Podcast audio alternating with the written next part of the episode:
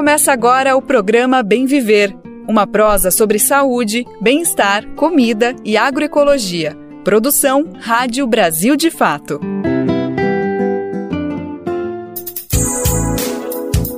Olá, hoje é quinta-feira, 10 de agosto de 2023. Bora começar mais um Bem Viver. Estamos quase no finzinho de semana, mas espera aí que ainda é quinta-feira. Chega mais que na próxima uma hora, eu, Camila Salmásio, te peço companhia, trazendo as principais notícias do Brasil, sempre com uma visão popular.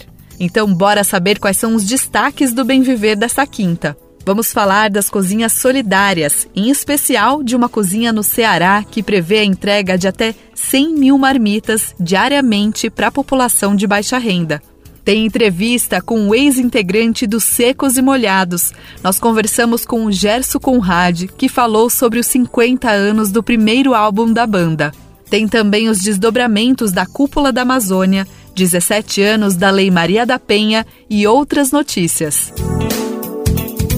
O Bem Viver vai ao ar de segunda a sexta-feira, a partir das 11 horas da manhã pela rádio, mas também está presente nas principais plataformas de podcast e através de rádios parceiras.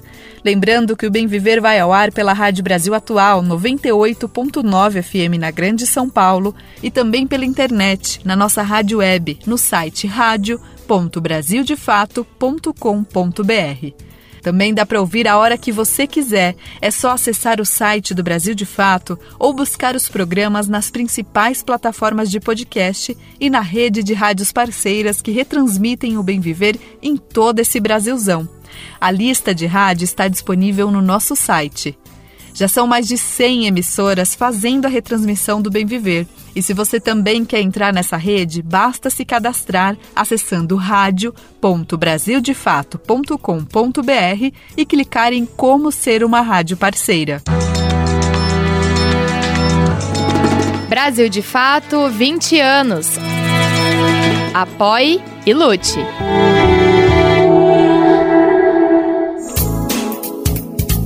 Você já deve ter ouvido falar sobre as cozinhas solidárias. Essa iniciativa ficou bastante conhecida na pandemia de Covid-19, mas também em outros momentos em que a fome apertou e os números da insegurança alimentar aumentaram de forma significativa no país, principalmente durante a gestão de Jair Bolsonaro. Mas agora, no governo Lula, isso tem mudado de figura, porque ele retomou alguns programas que são essenciais para a promoção da alimentação saudável no país. Em julho, as cozinhas solidárias se tornaram um programa federal. Elas surgiram como uma iniciativa do Movimento dos Trabalhadores Sem Teto e que contou com apoio de movimentos populares como o MST, que fez doações de alimentos agroecológicos em diversos estados. A proposta, que agora é uma medida governamental, visa fornecer alimento gratuito e de qualidade à população em situação de vulnerabilidade e de risco social. O programa das cozinhas solidárias prevê também o fortalecimento de outra política pública, que é o Programa de Aquisição de Alimentos, o PAA. Ele prevê que pelo menos 30% dos recursos das compras públicas sejam destinados a agricultores familiares, ou seja, parte das refeições oferecidas pelas cozinhas solidárias terá origem em assentamentos de reforma agrária e comunidades indígenas e quilombolas. Hoje já são mais de 45 cozinhas em diversas periferias das cidades e que oferecem refeições à população de baixa renda, um baita esforço para o combate à fome. E nós vamos conhecer uma cozinha solidária lá do Ceará que deve distribuir 1.300 marmitas diariamente. Vamos ouvir o Alimento é Saúde com a Camila Lima. Te aproxega, vivente. Comece agora o Alimento é Saúde.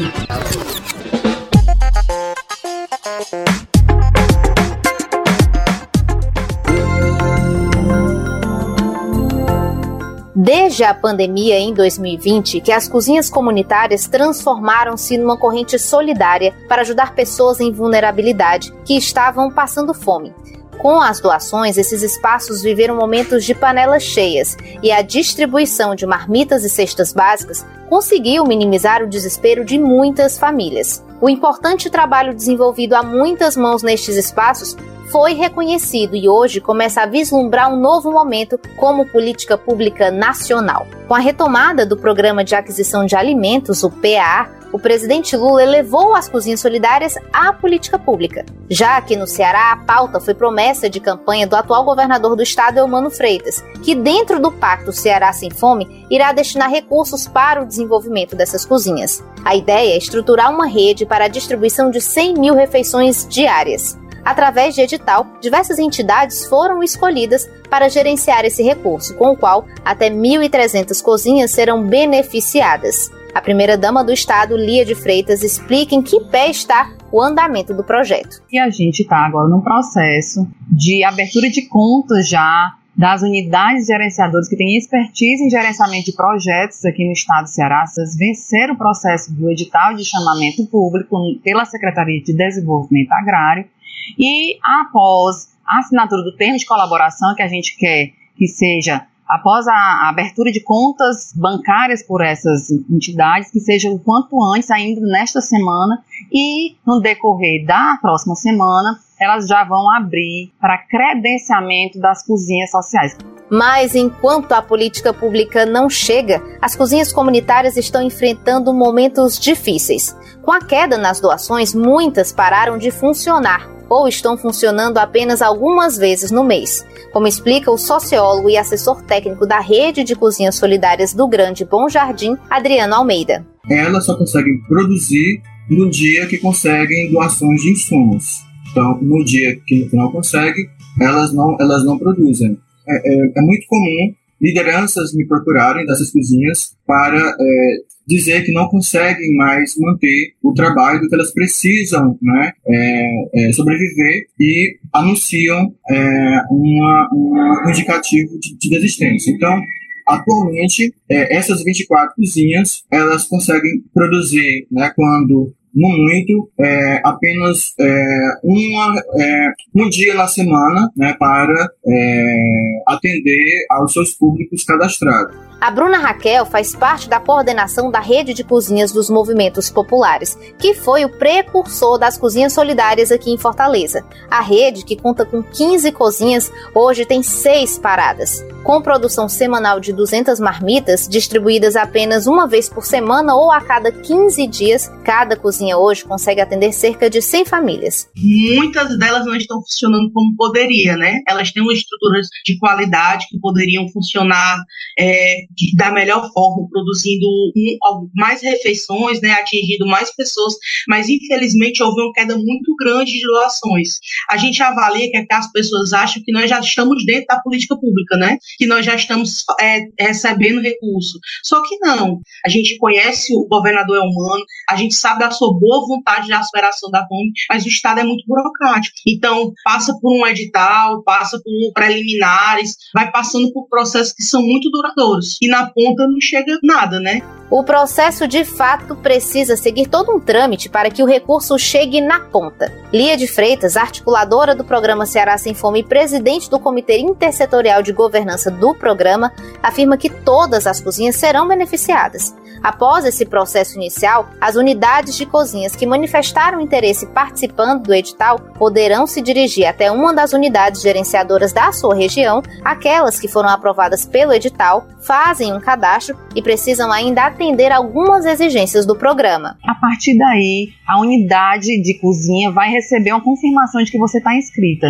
Vai a unidade gerenciadora ser capacitada para poder validar essa cozinha, que ela tem que ter o que pelo edital, exigência, mínimas condições de funcionamento, fogão, geladeira, panelas, né, uma pia, um, um espaço arejado, uma janela. Então, após essa análise, essas cozinhas receberão recursos para é, energia, para água, para pagar uma cozinheira com vínculo empregatício, também um auxiliar de cozinha, como vai receber todos os gêneros alimentícios para produção de até 100 refeições por dia.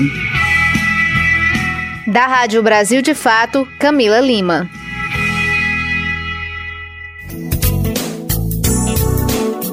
Chefes de Estado de oito países amazônicos assinaram a Declaração de Belém nesta terça-feira, durante a Cúpula da Amazônia. O documento tem mais de 113 objetivos e estabelece uma política comum de combate à degradação socioambiental válida para todas as nações situadas na bacia amazônica. Entre os compromissos estão o uso sustentável da biodiversidade, das florestas e da água, a promoção dos direitos dos povos indígenas e das comunidades locais e tradicionais e a urgente conscientização e cooperação regional para evitar o chamado ponto de não retorno da Amazônia. Apesar dos países reconhecerem a urgência de zerar o desmatamento até 2030 e erradicar a extração ilegal de recursos naturais na Amazônia, não houve menção a uma meta comum de enfrentamento do desmatamento ou um veto à exploração de petróleo, temas que eram esperados para serem discutidos pelos países membros da Organização do Tratado de Cooperação Amazônica. Um dos desafios para pensar o futuro do bioma é evitar o tal ponto de não retorno, que poderia transformar a floresta em savana a ponto dela não conseguir mais se regenerar e, com isso, gerar uma catástrofe ambiental. Vamos ouvir mais informações do posicionamento do Brasil após o acordo com a Sayonara Moreno, da Rádio Agência Nacional. Mesmo que a meta de desmatamento zero até 2030 não esteja na Declaração de Belém, o Brasil mantém o compromisso. É o que disse a ministra do Meio Ambiente e Mudança do Clima, Marina Silva, que atribuiu a ausência desse ponto no documento à falta de consenso ainda que não tenha na declaração conjunta, em função de não se chegar ao consenso com outros países, o Brasil já tem esse compromisso e nós vamos continuar perseguindo. Todos os presidentes concordam que a Amazônia não pode passar do ponto de não ter volta, porque se ultrapassar 25% de desmatamento, a floresta entra num processo de savanização, terá a destruição da floresta. A declaração foi dada nesta quarta-feira durante o programa Bom Dia Ministra do canal Gov da EBC. Marina Silva ainda comentou a respeito da exploração de petróleo pela Petrobras em águas profundas da costa do Amapá. Segundo a ministra, a recusa do Ibama foi técnica e os agentes vão analisar o novo pedido da estatal o IBAMA, o Ministério do Meio Ambiente não facilitam e nem dificultam. 11 técnicos do IBAMA julgaram que ainda é insuficiente dar a licença. Trata-se de exploração de petróleo na margem equatorial, na foz do Amazonas, um lugar muito sensível e que precisa de todo o cuidado. Então, o IBAMA negou a licença. A Petrobras reapresentou o projeto novamente. O IBAMA vai analisar com toda a isenção e vai dar o seu veredito. Diretamente de Belém, no Pará, onde participa da cúpula da Amazônia, a ministra Marina Silva destacou que nos primeiros sete meses do atual governo, o desmatamento na região reduziu em 42%. Segundo ela, a curva do desmatamento no Brasil é liderada pelo estado do Mato Grosso,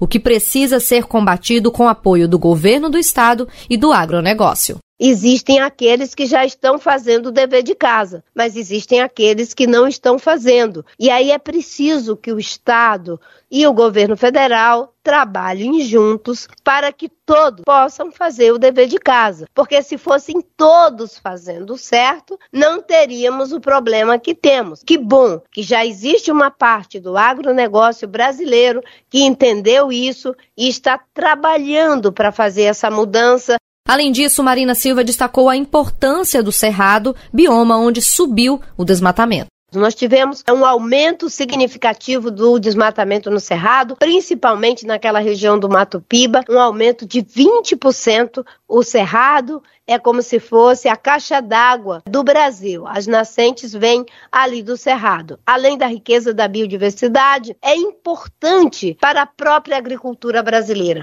A ministra também citou a importância da vida dos povos originários, inclusive para a manutenção das florestas em pé.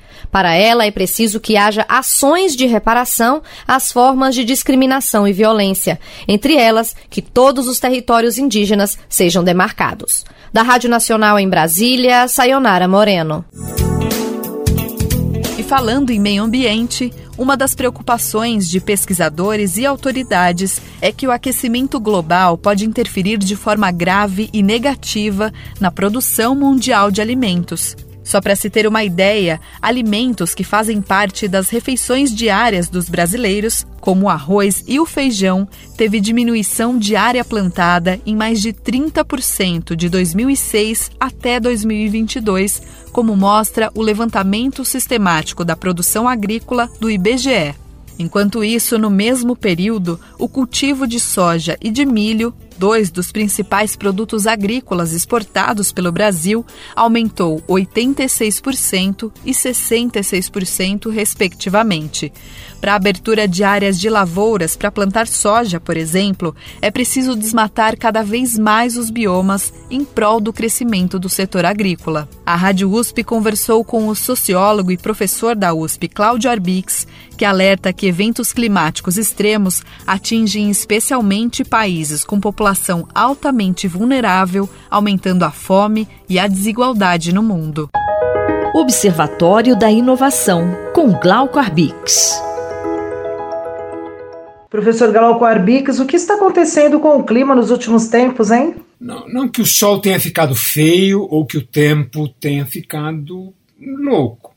Antes fosse só isso é que nós estamos vivendo uma ocorrência cada vez maior daquilo que se chama de eventos climáticos extremos. Veja, é, no final de fevereiro, todos se lembram, o litoral norte de São Paulo enfrentou as piores chuvas já registradas no Brasil, causando devastação, deslizamentos e 65 mortes.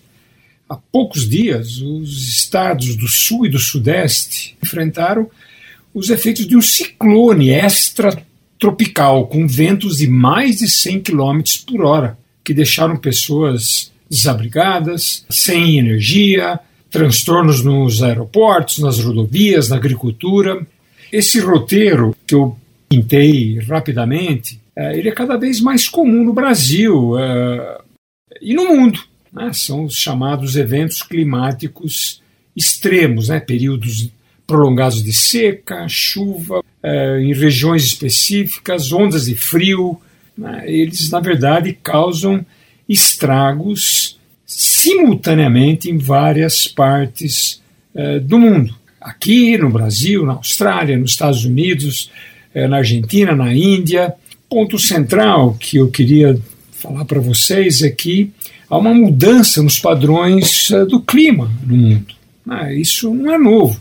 Tudo tem a ver com aquecimento global e a gente sabe que muita gente nega, mas o que está acontecendo é que há já, já há algum tempo, mas agora chegando numa situação bastante crítica, é que é, essa variação do tempo ela provoca, além de doenças, uma asfixia da produção mundial de alimentos, né, trazendo maior segurança alimentar é, para o mundo todo, com impactos evidentemente mais negativos para países é, emergentes como o nosso, que tem populações altamente vulneráveis. Professor Glauco, que impactos o clima está trazendo para o setor de alimentação, por exemplo? É, veja, algumas pesquisas indicam que nós não somente comemos errado, como cada vez mais aquilo que vai no prato das pessoas é menos diversificado.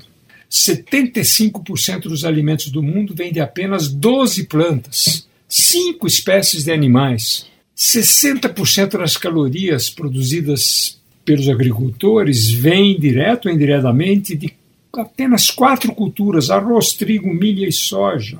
Ou seja, eh, essas culturas que são controladas por quatro, veja, apenas quatro corporações que comandam 90% do comércio global de grãos. A, a produção global, mundial dessas culturas é altamente concentrada em regiões conhecidas como celeiros globais. Vejam, é, só a soja, quase 90% da produção vem dos Estados Unidos, Brasil, Argentina, China e Índia. É, e apenas quatro grandes empresas controlam cerca de 50% do estoque de sementes do mundo. Essa homogeneidade né, da dieta global, é, na verdade, reduz tanto os tipos de cultivo quanto as variedades dentro de cada cultura.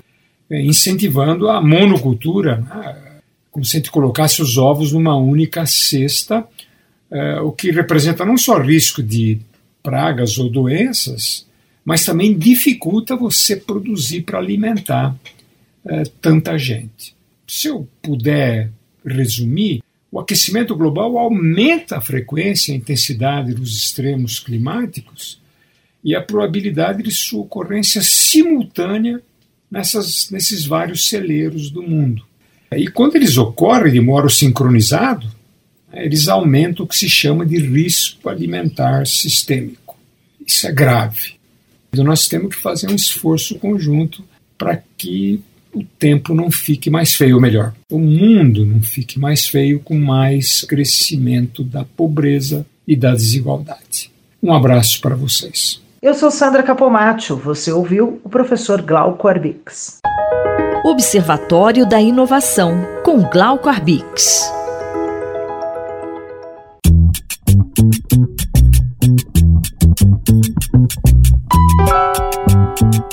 Oi, pessoal. Eu sou Rosana Fernandes, da Coordenação Política Pedagógica da Escola Nacional Florestan Fernandes. E hoje eu tenho um convite especial para você. A Escola Nacional Florestan Fernandes precisa do seu apoio para continuar promovendo a formação política da classe trabalhadora.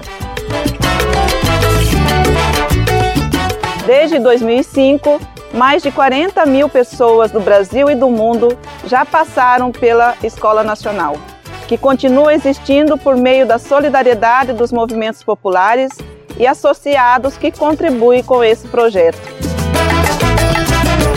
Conheça o trabalho e seja um amigo da Escola Nacional Florestan Fernandes.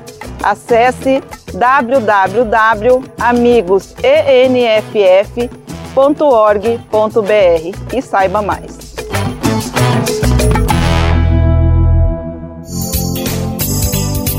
A gente vem falando aqui no Bem Viver sobre violência contra moradores de periferias das grandes cidades. Algo que é difícil de mensurar é como a saúde dessas pessoas são afetadas por conviverem com tiroteios e outras formas de violência. Mas uma pesquisa conseguiu levantar as principais doenças que podem ter a ver com o contexto desses moradores.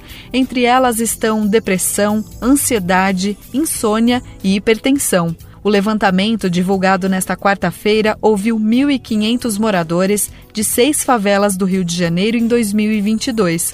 Os entrevistados têm perfil socioeconômico parecido, mas são expostos a diferentes níveis de violência armada.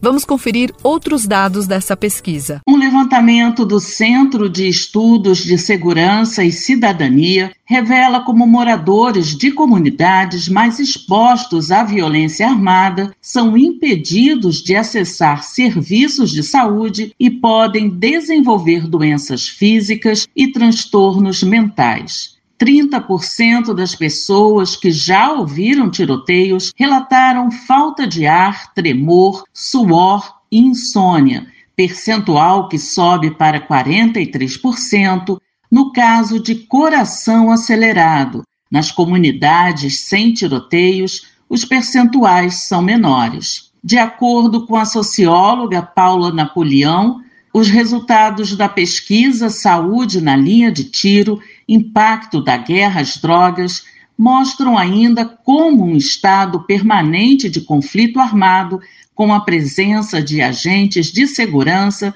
também afeta a economia. Uma parte desses prejuízos de saúde, ele na verdade também afeta é, a sociedade como um todo, né? É, é, o nosso dinheiro, né? São os nossos recursos que a gente paga nos impostos, que na verdade eles são direcionados é, para essa política de, de guerra às drogas que onera os cofres públicos e que afeta dessa maneira, né? A pesquisa também traz essa reflexão. Viver na linha de tiro é viver sob tensão os tiros não só matam e ferem, como impactam de muitas formas a vida de moradores de favelas, diz o estudo.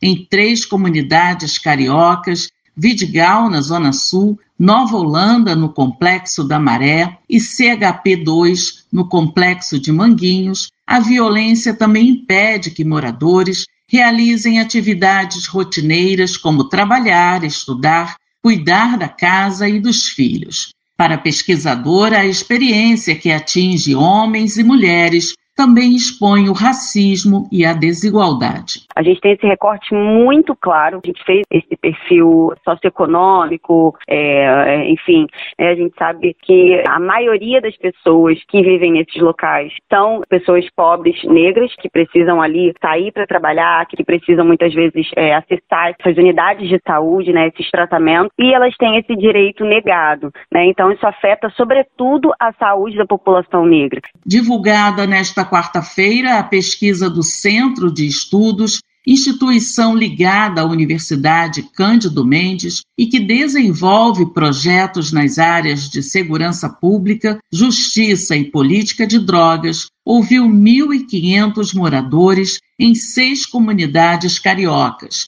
Os dados completos estão no site drogasquantocustaproibir.com.br. Da Rádio Nacional no Rio de Janeiro, Solimar Luz. Nós trouxemos aqui no programa os dados do primeiro censo do IBGE indígena. Pois é, mas lideranças indígenas acreditam que esses dados ainda não representam a realidade e os números de 1 milhão e 700 mil indígenas que vivem no Brasil podem ter sido subestimados. Um dos desafios é porque muitas comunidades são isoladas ou estão em locais de difícil acesso, como mostra a reportagem da Rádio Agência Nacional. Na avaliação do cacique Urutal Guajajara, da aldeia Maracanã, no Rio de Janeiro, o censo do IBGE, que apontou que o Brasil tem quase 1 milhão e 700 mil indígenas, ainda é bastante subestimado. O líder indígena acredita que o número dessa população pode ser muito maior, a exemplo de países países da região amazônica que fazem fronteira com o Brasil.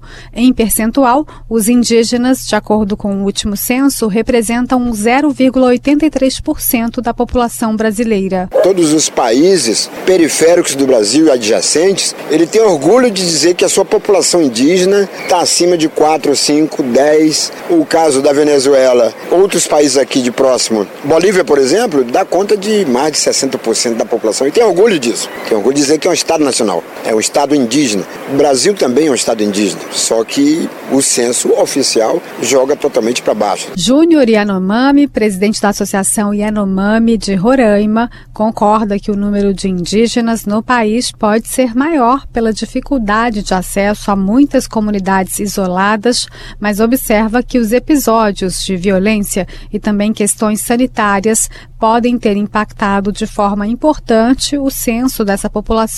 A violência foi muito grande contra os povos indígenas, que aconteceu durante o governo passado, e principalmente com povos indígenas que estão ameaçados né, da Amazônia, Yanomami, então é, a gente observa que esses, é, a população caiu muito com esse dessa assistência de saúde nas comunidades colaborou bastante, né? Tem muitas crianças morreram por falta de socorro, por falta de medicamento, por falta de assistência nas comunidades. Na análise do antropólogo Ricardo Ventura Santos, pesquisador da Fiocruz e professor da Universidade Federal do Rio de Janeiro, o fato de o Brasil ser um dos países das Américas com menor proporção de indígenas tem relação com a coleta de dados censitários. Em mais de 150 anos de realização do censo, somente em 1991 o questionário passou a incluir de forma permanente a opção indígena no quesito cor-raça. O pesquisador observa que o IBGE vem aprimorando o trabalho e a análise das informações e considera um marco significativo o último recenseamento a apontar mais de um milhão de indígenas. Essa metodologia do censo, sem dúvida, né, esse, é, é, recuperou, foi capaz de captar muito mais é, pessoas indígenas em Manaus, o que já se sabia né, da existência, né, é, mas que estavam certamente subnumerados né, em, em, Manaus. E certamente em outras regiões também, como na Bahia. Né, houve um aumento muito importante na Bahia com 229 mil pessoas se declarando indígenas no censo 2022. E isso muda né, muito a, digamos, a distribuição comparando a 2010, então a gente vai precisar de muito tempo, aí, algum tempo, para entender esse, esses processos. Né? O pesquisador destaca ainda que há um potencial de análise desses dados muito importante para o direcionamento das políticas públicas em várias áreas, como, por exemplo, os dados de mortalidade da população indígena. E, por exemplo, as análises dos dados de, de mortalidade do censo 2010 mostram que os indígenas apresentam, apresentaram os mais elevados níveis de mortalidade de todas as categorias de cor ou raça, em, algum, em alguns casos se sobrepondo com a categoria preta. Né? Uhum. Então, isso é um, é um potencial de análise desses dados assim, muito importante para entender digamos, as políticas públicas de saúde. Além de políticas públicas que garantam saúde, paz, liberdade para a população indígena, Júnior Yanomami espera que o novo governo cumpra a promessa de demarcação das terras. Tem muitos povos indígenas, né? Que precisa é, essa garantia né, da demarcação é, para viver né, para a, a criar a família. Se não tiver essa terra, não há os povos indígenas. Então precisamos esse é, olhar especificamente do governo federal reconhece porque somos da primeiro brasileiro estava aqui. A gente quer o dever do Estado fazer ter marcar as terras indígenas, né? O IBGE ainda vai divulgar mais dados da população indígena coletados no censo 2023, com informações relacionadas a etnias, línguas faladas, saneamento, entre outras. Com a colaboração da TV Brasil e da Agência Brasil, da Rádio Nacional no Rio de Janeiro, Fabiana Sampaio. Nesta semana, a Lei Maria da Penha completou 17 anos. Ela se tornou um marco na defesa dos direitos das mulheres no Brasil. Nessas quase duas décadas, a lei tem contribuído e muito para que mulheres rompessem o ciclo de violência doméstica e familiar. Em 2022, mais de 18 milhões de mulheres sofreram alguma forma de violência no país. Os dados são do Fórum Brasileiro de Segurança Pública e apontam que ainda hoje há um crescimento de crimes como assédio, estupro e feminicídios. Com certeza você já ouviu falar na Lei 11.340 de 2006. Não? Mas se não reconhece pelo número, vai saber quando ouvir que essa é a Lei Maria da Penha, que completa 17 anos no dia 7 de agosto. Sancionada em 2006 no primeiro mandato do presidente Lula, a Lei Maria da Penha se tornou referência no combate à violência contra as mulheres até para outros países. A lei foi construída em um processo coletivo, com diversas organizações feministas, como explica a advogada e coordenadora da ONG Sépia, Leila Linhares. E nesse processo, não apenas nós elaboramos o texto base da Lei Maria da Penha, mas também nós incidimos, né, fizemos o que nós chamamos de uma advocacy feminista, incidimos no Poder Legislativo para que o Poder Legislativo é, é, aprovasse né, essa proposta, esse projeto. Né.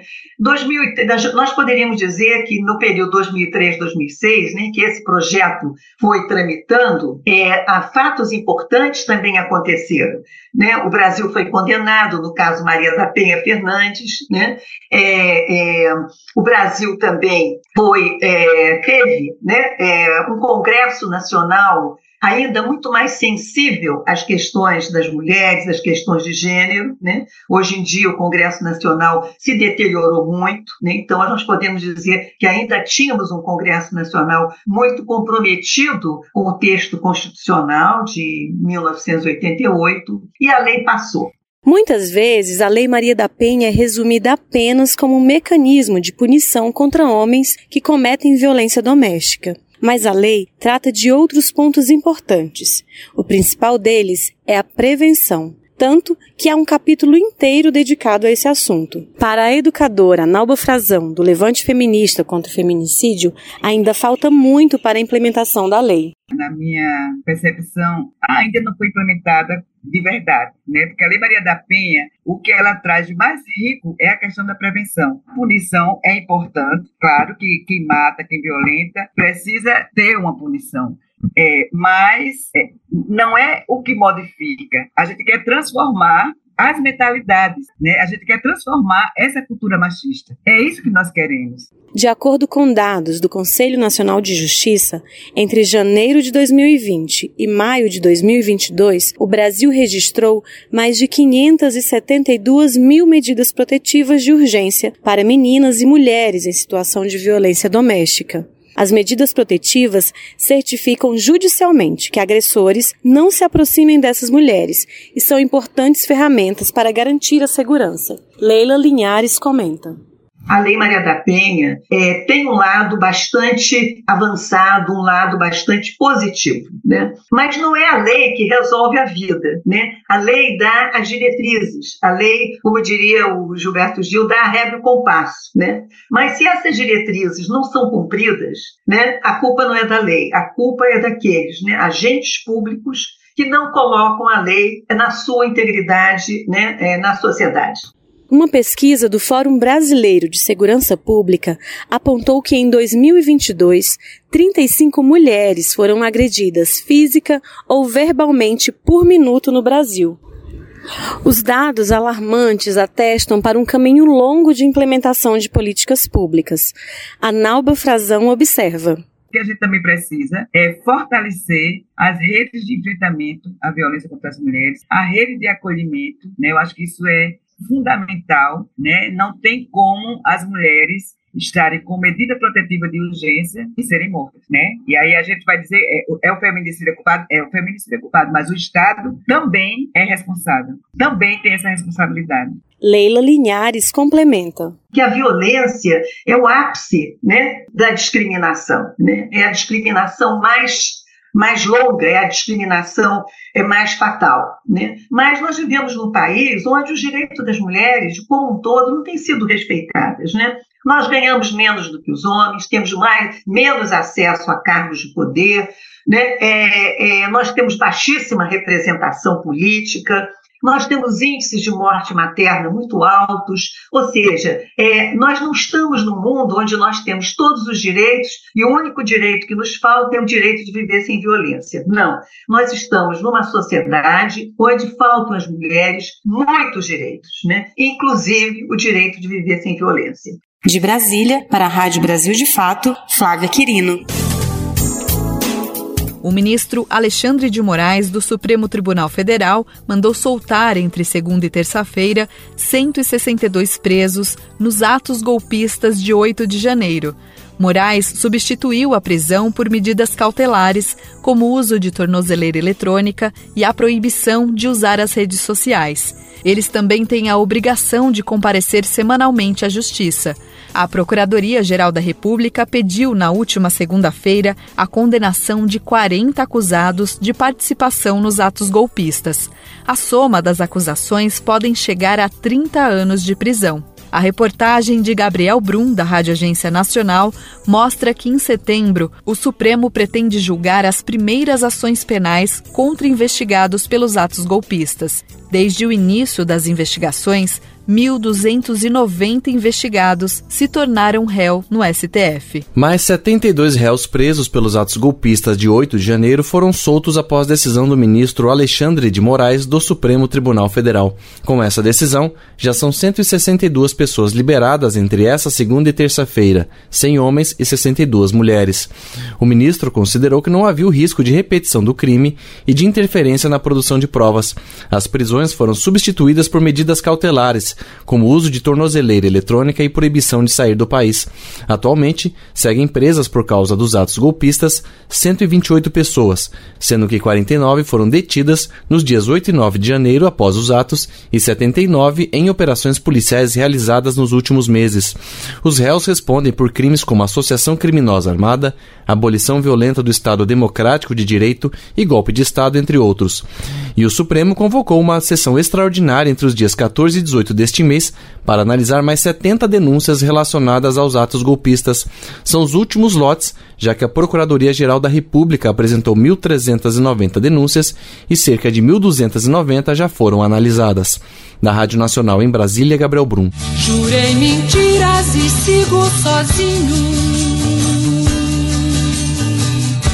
Assumo os pecados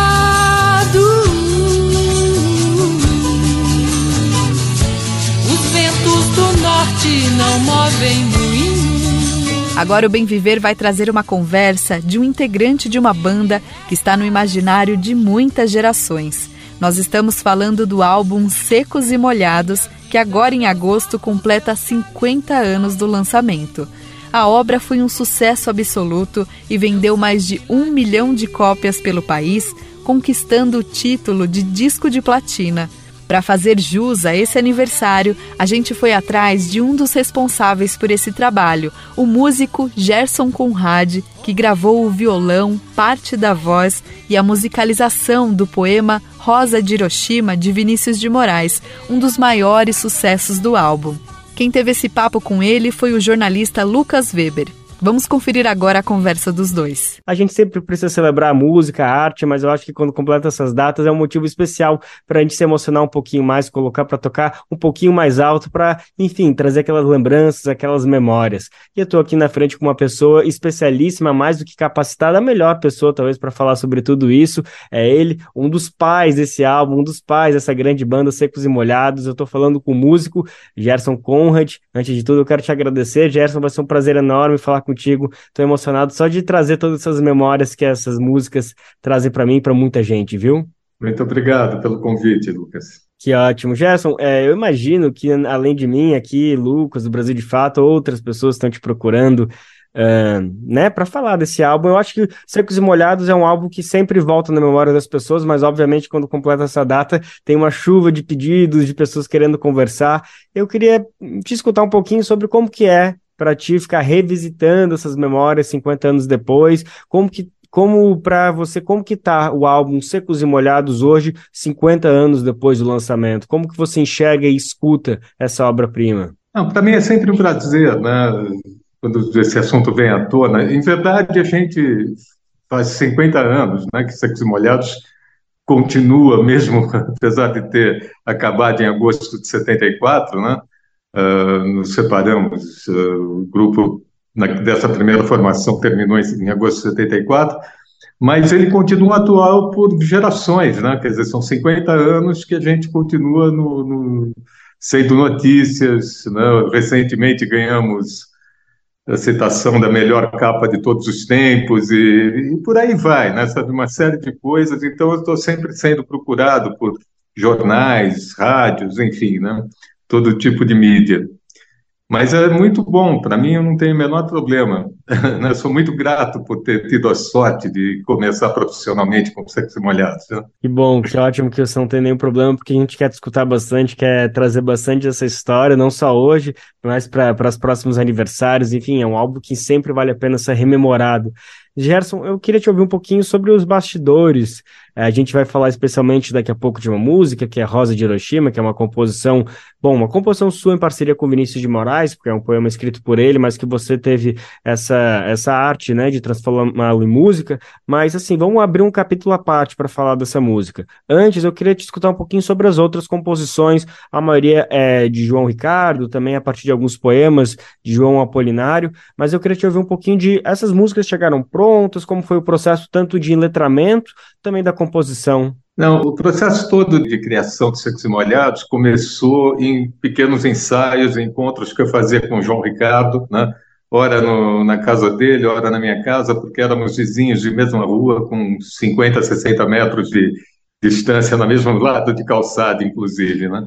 Ah, então, nos encontrávamos com frequência, a partir do momento que, que determinamos que ambos gostaríamos de montar um, um trabalho em relação à música.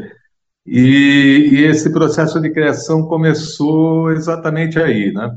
João Ricardo uh, era um pouco mais ousado e, e, e, sempre vinha com ideias, né? Apesar de, de um músico relativamente limitado, ele, ele conhecia uh, poucos acordes no violão, coisa e tal, mas era dono de uma criatividade sem precedentes, né? E, eu trazia nessa época né, uma formação mais, mais forte nesse sentido, em termos de conhecimento musical, pelo fato de ter estudado dos meus 10 aos 17 anos de idade, isso com base na escola espanhola de guitarra, enfim, Né? Então, eu tinha conhecimento de harmonia, eu tinha conhecimento de, de uma série de coisas em relação à música. Né? E ali juntou, na verdade, a fome com a vontade de comer, porque ele era uma pessoa muito criativa, né? ele vinha com as ideias, eu praticamente eh, ouvia, né? Uh, regimentava muito rapidamente as coisas, falava, olha, o caminho eu acho que é esse, né, sabe, aqui eu não faria isso, faria tal coisa, coisa e tal, e as músicas foram nascendo assim. Evidentemente que o processo de criação acabou uh, sendo maior em, em, termos de número de composições dele, né? E que isso foi, inclusive, no segundo disco, um motivo de, de, de discórdia do grupo, né? Porque o que nós tínhamos acordado era que, a partir do momento daquele primeiro disco, os próximos nós teremos uma, uma divisão mais equitativa em, em termos de número de composições. Mas, enfim, então o processo era, era, era bastante simples assim, sabe? Quer dizer, com encontros, a gente discutia, ouvia, né? chegava a essa conclusão de que tal composição estava legal, estava pronta, e, e assim foi se criando o repertório.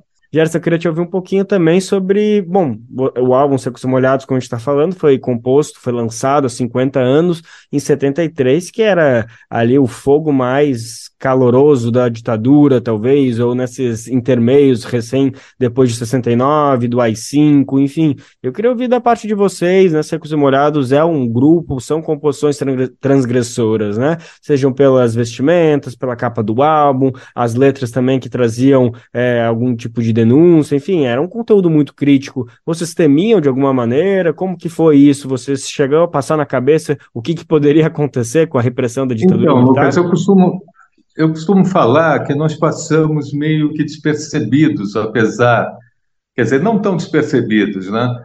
Mas uh, dentro daquele, daquele período cinzento, né, militar, né, em pleno auge da ditadura militar, as cinco, coisa e tal, muitos artistas foram perseguidos, né? Uh, temos exemplos como Chico, Caetano, Gil, tal, não sei o que, que foram exilados, coisa e tal. Uh, na verdade, eu, eu tenho a impressão que o grande trunfo dos secos e molhados foi de que nós tínhamos a consciência de ter um trabalho altamente politizado, porém não partidário. E esse tipo de coisa confundiu a cabeça dos militares, entendeu? Porque a gente nunca deu bandeira de, de, partido algum, quer dizer, nem de esquerda, nem de centro, nem de direita, né? E, e isso uh, acabou dentro da, da, da, da percepção, eu acredito, né, do, do regime na época, passando meio que, que impune para a gente. Né, não, não, houve uma, uma, um, um ataque frontal. Claro, nós tivemos, assim, muita, muito problema com censura, né? muitas das obras que nós havíamos criado foram censuradas, não conseguimos gravar, né? Uh, o próprio uh, Tem Gente com Fome, que foi gravado muitos anos depois, né? Uh, enfim, é, foi, foi censurado na época, mas era uma música que já deveria ter constado do primeiro disco, né? Dos Secos e Molhados. Mas, uh, mas eu acredito muito nisso, sabe? Que o fato de nós não darmos bandeira partidária, né? Sabe, fez com que os militares ficassem sem entender qual era do grupo, sabe? Gerson, eu quero falar um pouquinho mais da tua carreira pós Secos e Molhados, mas só tem duas perguntas ainda desse álbum uh, que eu acho importante a gente trazer para agora. Primeiro, queria falar da, da música, né? Rosa de Hiroshima, uma composição, como a gente falou, um poema de Vinícius de Moraes, que você teve essa habilidade extrema de conseguir transformá-la numa música, colocar harmonia ali. Uh, me conta um pouquinho como que é, foi esse processo e também então, o desafio nós, que é. Estávamos, nós estávamos pesquisando, né? Uh, grandes nomes da nossa literatura, na verdade. Né? Apesar de, de, de, João Ricardo escrever alguns poemas de próprio punho, eu mesmo, sabe, tinha alguns ensaios nesse sentido. O, nós tínhamos o apoio do João Apolinário, que era pai de João Ricardo, que era poeta, mas aí tomamos a decisão de procurar grandes nomes da nossa literatura. E foi numa dessas trabalhos de pesquisa que a gente recebeu um livreto muito pequeno chamado Antologia Poética sobre Vinícius de Moraes, ou de Vinícius de Moraes, já não me lembro exatamente como é que era o nome do, do, do livro, mas era um livrinho pequeno, E o João Ricardo pegou e falou assim: Ah, eu não vou ter tempo, porque eu tô, estou tô vendo outros, outros nomes, outros autores, né? Uh, dá uma olhada para ver se tem alguma coisa interessante nessa antologia. Eu falei, tá, tá ok. Levei o livreto para casa, cheguei no meu quarto e atirei o livro, sabe, sobre a minha área de trabalho, minha escrivaninha, né? E ele caiu aberto exatamente onde estava o poema Rosa de Hiroshima, sendo Rosa de Hiroshima o poema o, o primeiro, o primeiro coisa que eu li daquele livro, né? E logo de cara me chamou a atenção porque porque tratava-se de uma temática uh, universal, né, de uma catástrofe que era que era a explosão da bomba atômica. E, e eu de cara falei, nossa, isso tem tudo a ver com o trabalho que nós estamos buscando, né, pelo caminho politizado que nós estamos buscando. E aí, nessa mesma madrugada, eu fui dormir com um poema que já tinha lido inúmeras vezes, né, porque era um poema forte, né, curtinho, mas muito forte, muito, né, muito uh, eu fiquei com, com o poema na cabeça e quando foi no meio da madrugada, umas três, três e meia da manhã, eu acordei e me fiz uma pergunta. Eu falei assim, bom, musicar esse poema, né? Que partido 90 9% dos compositores né, adotariam para trabalhar um poema que já é forte por si só. Né? E aí eu tive o um grande insight, que foi criar uma música que não brigasse com o poema, né? uma melodia muito doce que destacasse o poema. Né? Eu acho que esse foi o grande pulo do gato em relação ao sucesso de imediato que fez a música né, foi essa tomada de partido. Né? Quer dizer, eu poderia ter feito um rock pesado, né? poderia ter feito qualquer coisa, na verdade, né? mas assim, eu, foi uma coisa que eu me questionei, sabe, no meio da madrugada e falei, não, eu vou por aqui, comecei a, a dedilhar meu violão e, e, tive a felicidade de criar uma, uma melodia que eu considero simples, mas extremamente complexa ao mesmo tempo, né, sabe, porque ela é uma é uma obra muito bonita, né, melodicamente. Gerson, eu queria te escutar um pouquinho mais, então, agora desse encontro que você bem nomeou com o João Ricardo e com o Ney Mato Grosso, que é esse núcleo, né? Claro que Secos e Molhados é mais para na captação, na gravação do álbum, mas eu queria, queria te ouvir um pouquinho como que foi esse processo de separação. Vocês gravaram Secos e Molhados 1, fizeram aquele emblemático show do Maracanãzinho, né, com 30 mil pessoas e mais do que o dobro fora, depois lançaram Secos e Molhados 2, com grandes músicas, e o grupo acabou um ano e meio depois do lançamento do primeiro disco, um ano. Como que foi essa sensação? É, esse, esse processo todo, esse processo todo de separação do grupo, na verdade, começou uh, antes mesmo da gravação do segundo disco, né? Quando nós, nós, nós temos uma empresa chamada SPPS Produções Artísticas, que respondia juridicamente pela marca de fantasia Secos e Molhados. Né? Essa empresa era uma sociedade de 25% de cotas entre Ney Mato Grosso, João Ricardo, eu e o Moraci Duval, que era o nosso empresário. E nós, nessa altura do campeonato, nós tínhamos um, um escritório que era a sede da, da, SPPS, que era uma casa na Alameda Itu, quase esquina da 9 de julho, em São Paulo, um sobrado de três andares com 17 funcionários nessa época, sabe, devidamente inscritos pelas leis trabalhistas tal. E, de repente, o Moraci Duval chega com uma turnê que nos tiraria nove meses fora do país. Né? Que a ideia, já com a Continental Discos, era, era a gente fazer o lançamento do disco na Cidade do México, como nós fizemos, né? e daí do México nós faríamos os Estados Unidos, e de lá partir para a Copa do Mundo na Alemanha, né, onde nós faríamos toda a Europa e esse show terminaria nove meses depois com uma apresentação nossa em Hiroshima, no Japão. Né? Quando nós, nós uh, determinamos que a turnê seria essa, tal, e o Moraci estava com praticamente tudo já pré-agendado, nós tivemos uma reunião e falamos, bom, o escritório não, não pode ficar o Deus dará, né? A gente precisa de um gerente para suprir a nossa ausência durante esse período.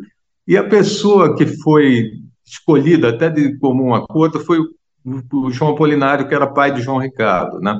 O que nós não contávamos é que o João Apolinário, a partir do momento que ele assume, né, ele fosse fazer as coisas que fez. Né? Então, ele usou de uma procuração que, que nós havíamos deixado, eu, Ney, né, o próprio João Ricardo e o Moraci, para que ele dirigisse a empresa durante a nossa ausência, e usou dessa procuração para tirar o Moraci Duval como empresário do grupo. Né?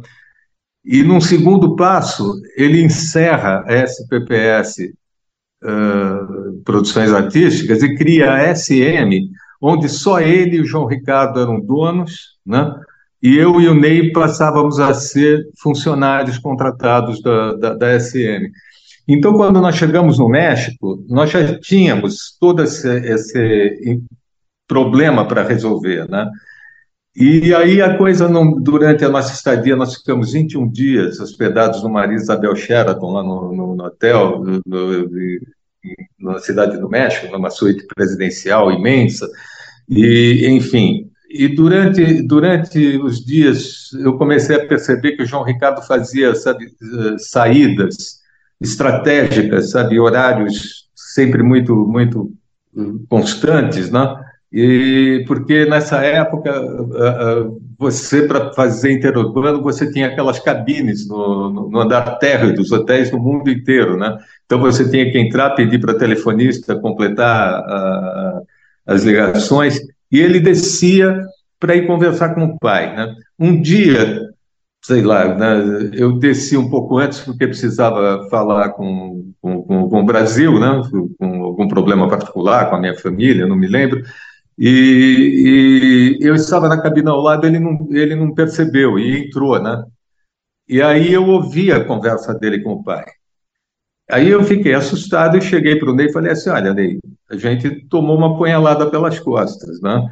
E a coisa que está acontecendo é assim, assim, assim, assim, porque eu acabei de ouvir todo esse texto do, do, do, do João Ricardo com, com o João Apolinário, não? Né? Mas a partir do momento que, que aconteceu isso, o Moraci acabou, acabou ficando muito injuriado e cortou, sabe, a continuidade desses contratos para dessa turnê tão extensa que nós faríamos. Né? No resumo da coisa foi o seguinte, a gente acabou ficando sem o Moraci Duval, né? perdemos toda uma turnê internacional que teria lançado os Secos Molhados em termos de muitos países pelo mundo afora, e acabamos fazendo, sob a gestão do João Apolinário, sabe, uh, três shows no Triângulo Mineiro, que foram os três últimos shows dos Secos Molhados, e depois teve, acho que um quarto que foi na cidade de Osasco, até que, quando chegou no dia 4 de agosto, para nossa surpresa, nós